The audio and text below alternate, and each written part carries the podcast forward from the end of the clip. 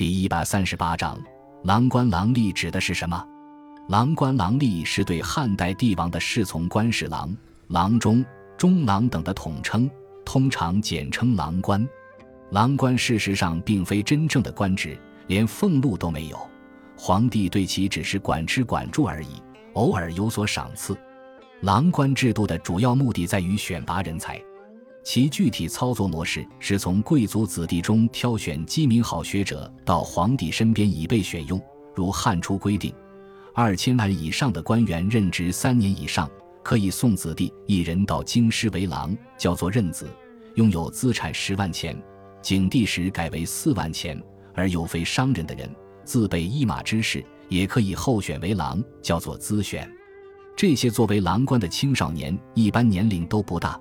大都在是十四五岁到二十岁之间，在皇帝身边，一方面接受皇帝的考察，另一方面则熟悉政事，算是一种政治实习。几年后，大都能获得官职。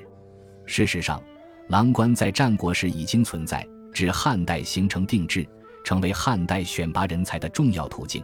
许多朝廷重臣大将均出身郎官。西汉文臣中有公孙弘、东方朔、司马相如等。大将则有霍去病等。此外，东汉的曹操、袁绍等人也都是郎官出身。但由于这种人才选拔局限于贵族官宦内部，范围过窄，汉武帝时开始了举孝廉、秀才制度，将人才选拔范围扩展到了全国。举孝廉、秀才逐渐取代郎官，成为朝廷选拔人才的途径。